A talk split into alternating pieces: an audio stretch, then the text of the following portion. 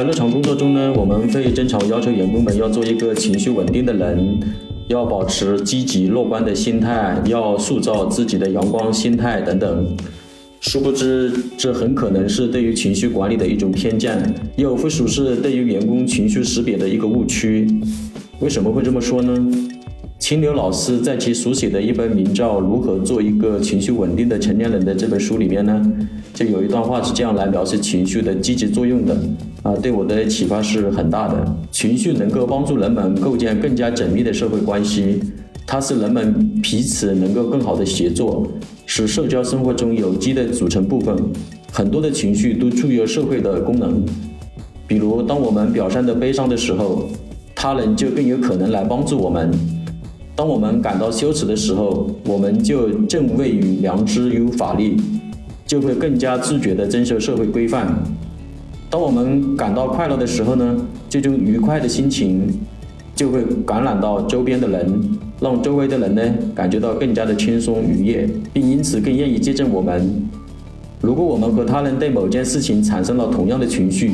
这样的话呢，就产生了情绪上的共鸣。这种共鸣呢，是人际关系中最为紧密的纽带之一。所以的话，作为企业里的领导层或者管理者，对于如何来识别员工们的情绪就尤为重要了。那么，怎么来识别员工们的情绪呢？依靠奖罚分明的方式来管理员工，如果能够确实做得多，呃，做得到奖奖得多，罚得少，啊，分数对于营造快乐的团队氛围是有所帮助的。但事实上是，大多数的公司采取的方式往往是罚得多，奖得少，甚至是没有奖励的。这样的话，就增加了员工们的情绪负担，因为每位员工对于罚款接受的程度是参差不齐的。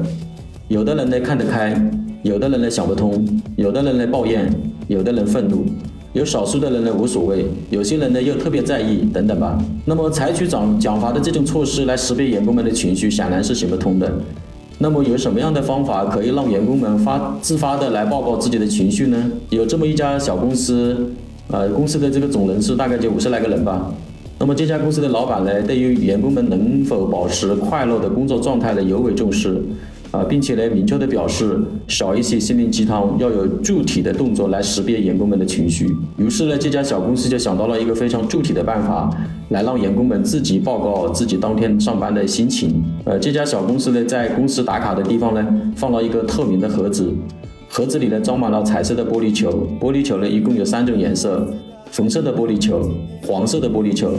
还有蓝色的玻璃球。另外的话，这个旁边呢还摆放了六七个标有各个部门名称的这个透明的玻璃瓶子。啊，比方说有的玻璃瓶子上呢写生产部，啊，有的玻璃瓶子上呢写了品管品管部，啊，还有的瓶子上呢写了技术部，啊，当然销售部啊、财务部啊、人力资源部啊、总经理办公室呢都有属于他自己的玻璃瓶子，并且呢在装有玻璃球的这种透明的盒子上呢进行了一个温馨的一个提示。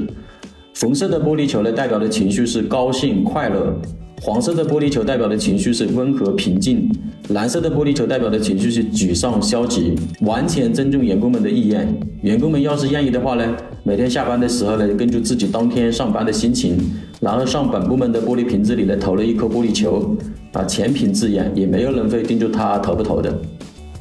那么第二天早上上班的时候呢？公司的这个总经理啊，跟这个人力资源总监了，就会去去看这些玻璃瓶子。如果发现哪个部门的这个蓝色球呢，比平时